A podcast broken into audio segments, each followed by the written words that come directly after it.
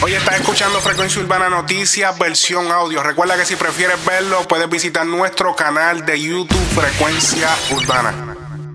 John Z se equivoca al llamarle copión a Lil Pump. Y esto cuando este sube un video de un preview con una pista que aparenta ser prácticamente la misma del tema Si me gano un Grammy de John Z. John Z en los comentarios se molesta y le escribe, mera, copiándome la pista de Si me gano un Grammy. John Martino, quien es el beatmaker, el creador de la pista, rápidamente respondió lo siguiente. El tema de John Z, Si me gano un Grammy, fui yo. Y el de Lil Pump, Contacto, que sea aparentemente el título de la canción, también fui yo. John Z no sabía que el tema lo hice yo, dejen el bochinche y apoyen la buena música. Luego de darse cuenta de su error, John Z publica la siguiente historia. Oye, comenté sin saber en la, en la publicación del pana mío, comenté sin saber que John Martín hizo la pista. No me voy a disculpar un carajo porque realmente se parece un poco, es el mismo flow de John Martino. So, so, pero sí, comenté sin saber. No le habíamos dado tanto énfasis a esa controversia, a esa noticia, porque como que sentí que no era una noticia muy contundente, así que simplemente la estamos mencionando por aquello del récord, pero fue algo que se solucionó prácticamente al momento de, de ocurrir. El rapero americano de la nueva generación llamado Pop Smoke fue asesinado esta mañana luego de que se reportara un robo en su casa en Hollywood Hills, California, alrededor de las 4 y 30 de la mañana. Dos hombres llevando hoodies y máscaras entraron a su casa y de acuerdo con las autoridades se dispararon múltiples disparos en el sitio, en el cual uno de esos disparos hirió a Pop Smoke. Fue llevado al hospital más cercano en West Hollywood, donde fue declarado muerto horas más tarde. En el video que están viendo en pantalla se puede ver cuando le tratan de dar CPR, pero el intento fue fallido. Pop solamente tenía 20 años y estaba empezando su carrera, pero una de sus canciones titulada Welcome to the Party había adquirido mucha resonancia en todo Estados Unidos, a la cual incluso Nicki Minaj había hecho un remix. También había colaborado en la canción Gary con Travis Scott.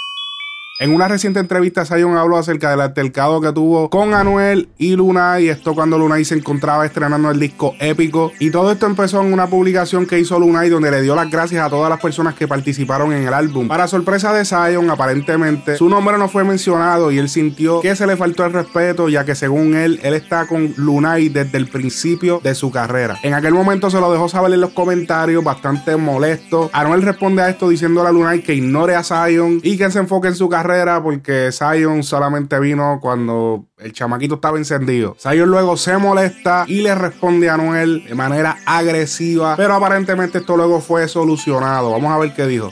Eh, también, sí, porque me, me enojé por cosas. un marketing ahí. no, no, me enojé por algo ahí porque quiero mucho a Lunay, quiero mucho a Chris, quiero mucho a Gaby Music, que vengo trabajando con ellos por muchos, muchos años, antes de todo lo que está pasando ahora. Incluso, y desde Luna desde que salió, que todavía no había grabado, ¿sabes? No, no solo eso, que siempre estuve ahí, ¿sabes? Como que a disposición, lo que sea. Ya se trabajó conmigo en Baby Record mucho tiempo. Eh, Chris Jeda y, Gaby pues, fueron los, que me eh, eh, trabajaron conmigo el, último álbum de la Z y la L. O sea, yo no sé, sentí algo y pues yo soy así medio explosivo, el que me conoce lo sabe. Y pues, pero mira, tiré el, mensaje, rápido me comunico con Luna y le digo, Luna, mala mía hice esto, pero lo hice por esto, por esto y por esto. Discúlpame. Esto fue lo que pasó, esto fue lo que sentí. No debí hacerlo así como lo hice. Te estoy pidiendo disculpas, pero quiero que sienta, quiero que sepa mi sentir. No, está bien, yo entiendo, está bien, está esto que lo otro. Ahí yo cojo un vuelo, voy para Venezuela, para un show. Cuando llego a Venezuela, ves que veo que Anuel respondió que esto que lo otro y también me volví loco. ¿Qué? ¿Qué tú vas? Como que yo digo, sea, reaccioné de esa forma. Después también hablé con Anuel. Hablamos, todo bien, ¿sabes? Ah, nos disculpamos de parte y parte. Son cosas que pasan, o sea, somos humanos. Y a veces nos vamos en sentimiento porque, ¿sabes? Veo, los veo nacer y pues me, me, siento parte de ese crecimiento. En el primer, la primera vez que Lunay cantó en el Choli en Puerto Rico fue conmigo que yo lo invité a que, a que estuviese ahí con, con nosotros eh, en, ¿verdad? allá en el Coliseo de Puerto Rico. Y pues, ¿sabes que Aprendí algo de todo esto, aprendí que, uno tiene que hacer las cosas sin esperar nada a cambio. En la pasada trivia del género urbano les dejé la siguiente pregunta. ¿Quiénes de los siguientes artistas escribió e interpretó la canción Censurarme por ser rapero? Las opciones eran A. Vico C. B. Wiso G. C. Eddie D.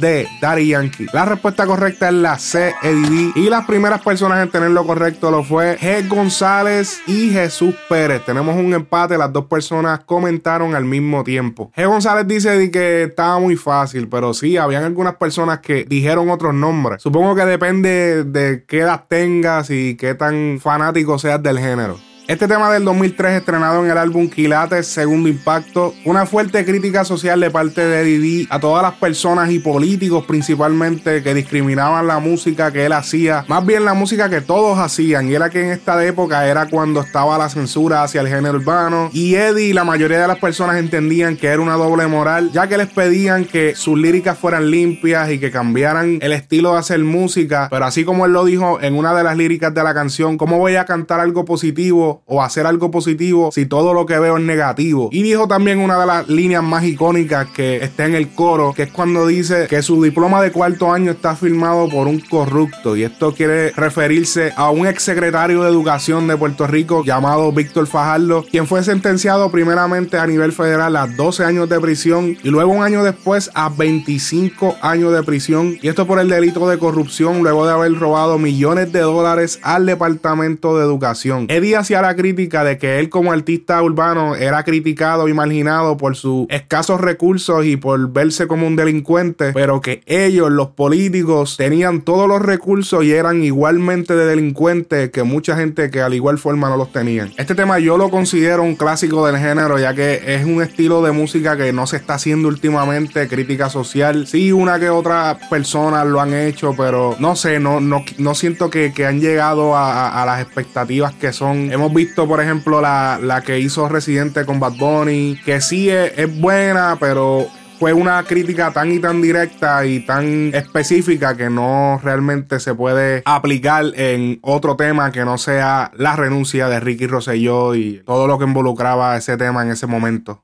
Otras personas que tuvieron la contestación correcta, además de G. González y Jesús Pérez, lo fue Lincoln en Facebook, A. Sandoval en YouTube, Félix Morales, Jonuel Rodríguez, José Pipo, Luis Alberto Medina de Cuba, Mario Fernández Vera y Wilder Paredes desde Venezuela. La pregunta para la trivia de este episodio es la siguiente. Se ha reconocido popularmente a Dari Yankee como la primera persona que mencionó la palabra reggaetón públicamente en un sitio o un medio grabado. Esto sucedió en un álbum hace muchos años atrás. Y la pregunta es en qué álbum se mencionó por primera vez la palabra reggaetón de parte de Daddy Yankee. A. Elcangri.com. B. Playero 39. C. Playero 36. D. Dinois 1. Así que dale para la sección de comentarios. La primera persona en contestar correctamente es la ganadora. Luego se mencionan otras nueve personas.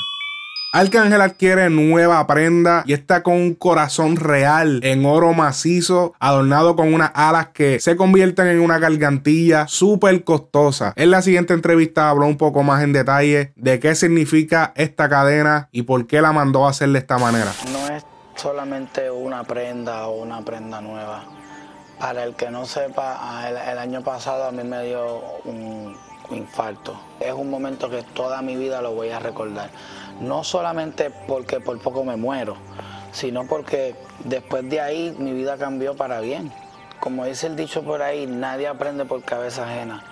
Y lo más que yo he tenido personas a mi alrededor que me han dicho, cuídate, este, trabaja mucho, no tomes tanto, descansa, alimentate mejor. Y yo nunca no, no hacía caso. Tengo mucha suerte de que con 33 años me dio un ataque al corazón y sobreviví. Eso es dificilísimo. ¿Entiendes? So que um, cada vez que la vea me voy a acordar a ese día, no mirando nada, ningún aspecto negativo de lo que sucedió en ese día, sino como que ese día fue el renacimiento de Austin Santos como persona.